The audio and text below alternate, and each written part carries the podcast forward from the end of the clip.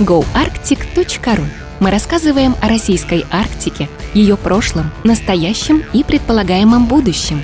В центре нашего внимания — человек в Арктике. Как он путешествует, как живет, как работает.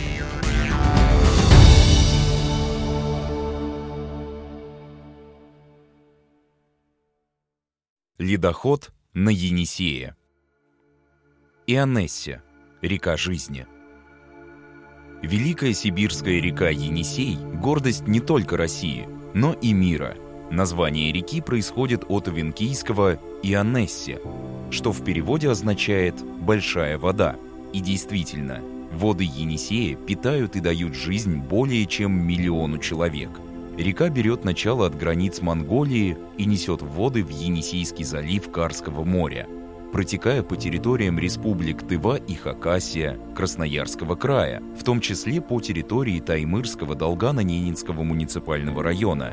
Протяженность реки с юга на север составляет 3487 километров. Неудивительно, что в верховьях Енисея живут верблюды, а в низовьях – северные олени и белые медведи.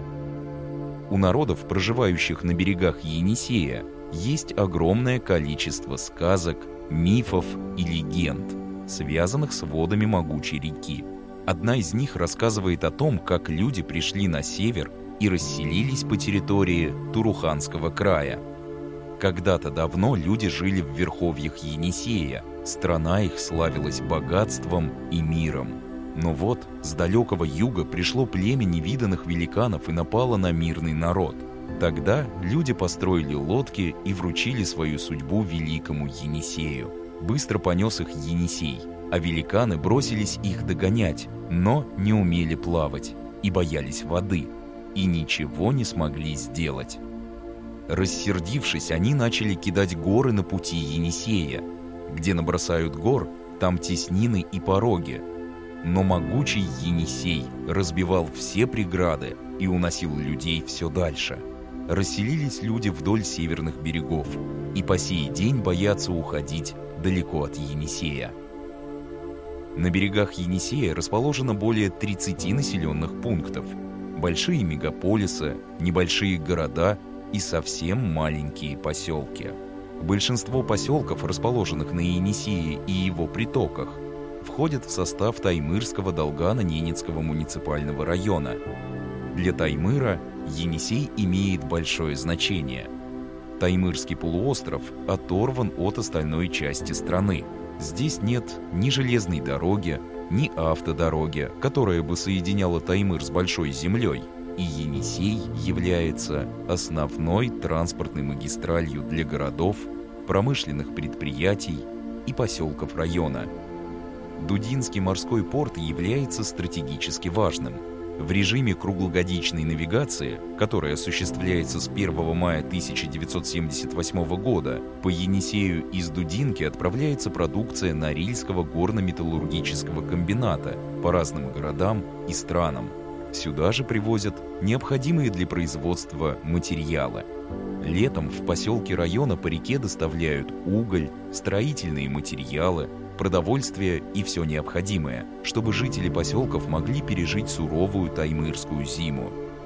Для коренных народов Таймыра река веками служит неисчерпаемым источником рыбы и чистой питьевой воды. Рыболовство является одним из основных хозяйственных видов деятельности коренных этносов Таймыра, проживающих по берегам Енисея.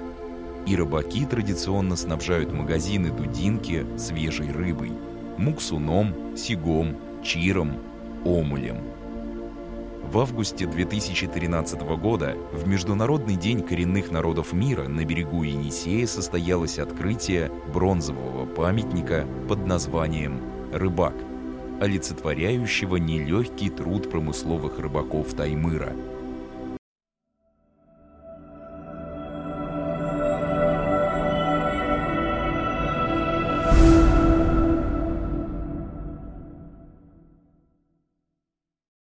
Дудинский морской и речной порт. Столицей Таймыра по праву является Дудинка, один из самых северных городов не только России, но и мира. Город был основан как Ясачное зимовье в 1667 году мангазейским стрельцом Иваном Сорокиным. Долгие годы Дудинка была небольшим селом. К началу 20 века на территории современного города проживало около 100 человек. Свое развитие Дудинка получила с началом строительства Норильского металлургического комбината. Сегодня Дудинка – современный, развитый город с детскими садами, школами, библиотеками, кинотеатром и ледовым дворцом.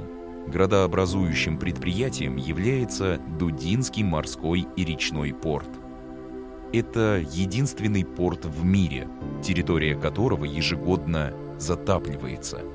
С началом ледохода все оборудование порта перемещается на более высокие отметки – а после того, как паводок спадет, техника вновь занимает свои места, и порт начинает работать в обычном режиме. Территория порта во время паводка становится основным местом наблюдения за ледоходом. Ледоход на Енисее является событием, которое стоит увидеть. Воды могучей сибирской реки с треском, шумом и шипением выкидывают на берег огромные глыбы льда – словно пушинки.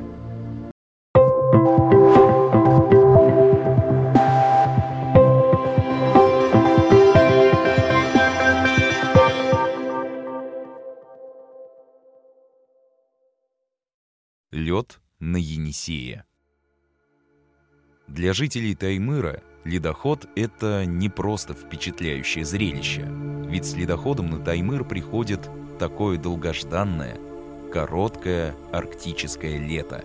За несколько недель до ледохода воздух Таймыра пронзает резкий крик чаек, который для жителей является сигналом. Холодов больше не будет. Чайки являются предвестниками ледохода, и их возвращение знаменует начало весны. Весна на Таймыре совершенно не похожа на весну на Большой Земле. Длится она всего пару недель. Холодная, и слякотная таймырская весна больше похожа на осень. За несколько дней до ледохода температура на улице может быть и минусовой, дует холодный ветер и даже может идти снег, а сугробы и вовсе продолжают лежать, и кажется, что они не растают и до конца лета. А на дворе конец мая. Жителям Таймыра, для которых зима длилась 9 долгих месяцев, ужасно хочется скорее погреться под жарким солнцем и увидеть цветущую зелень. Многие стараются покинуть полуостров на весенние и летние месяцы. Однако погода непредсказуема. Весна и лето могут выдаться очень холодными, а в августе таймырцы могут увидеть первый снег.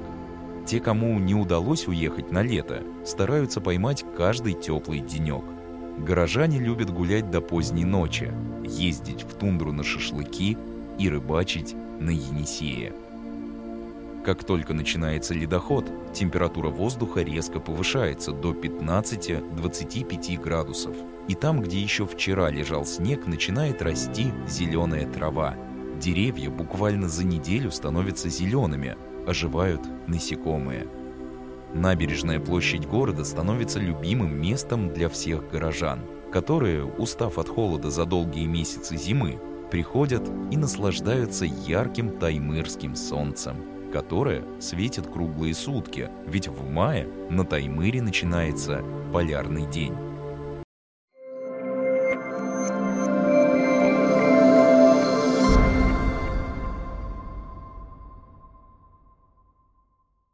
Танцующий лед.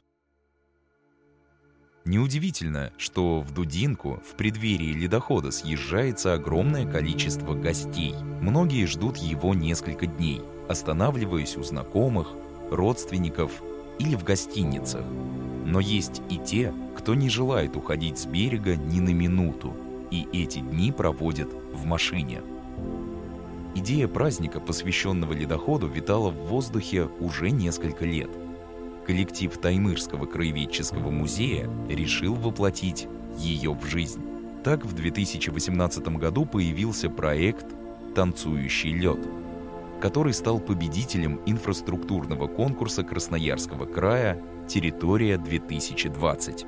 он был организован Таймырским молодежным центром. Получив финансовую поддержку, сотрудники музея начали кропотливую работу по подготовке к фестивалю. До ледохода оставалось чуть более месяца. В социальных сетях было размещено объявление о поиске артистов.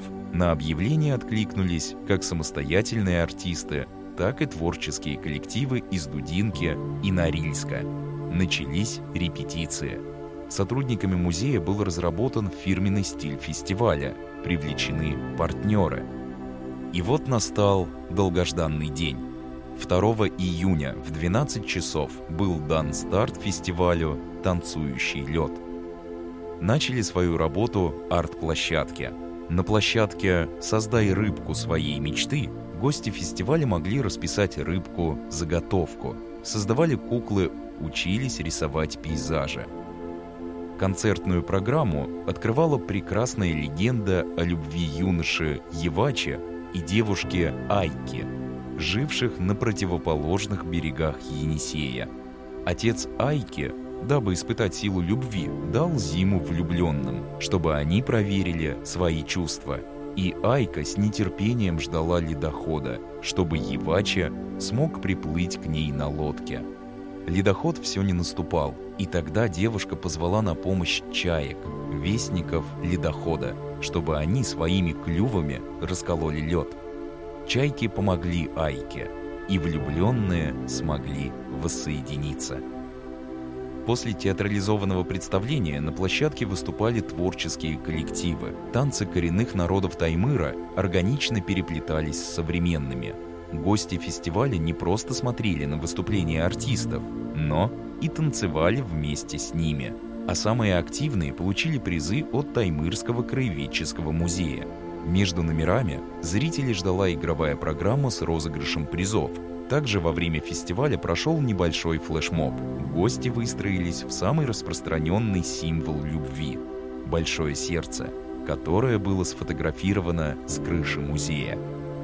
Танцующий лед – это не только первый фестиваль, посвященный ледоходу на Енисее, но и первый молодежный фестиваль в Дудинке, собравший на своей площадке молодых, творческих и талантливых людей, которые вместе с коллективом Таймырского краеведческого музея создали праздник для жителей и гостей города. Автор Дударик Татьяна Сергеевна, Таймырский краеведческий музей.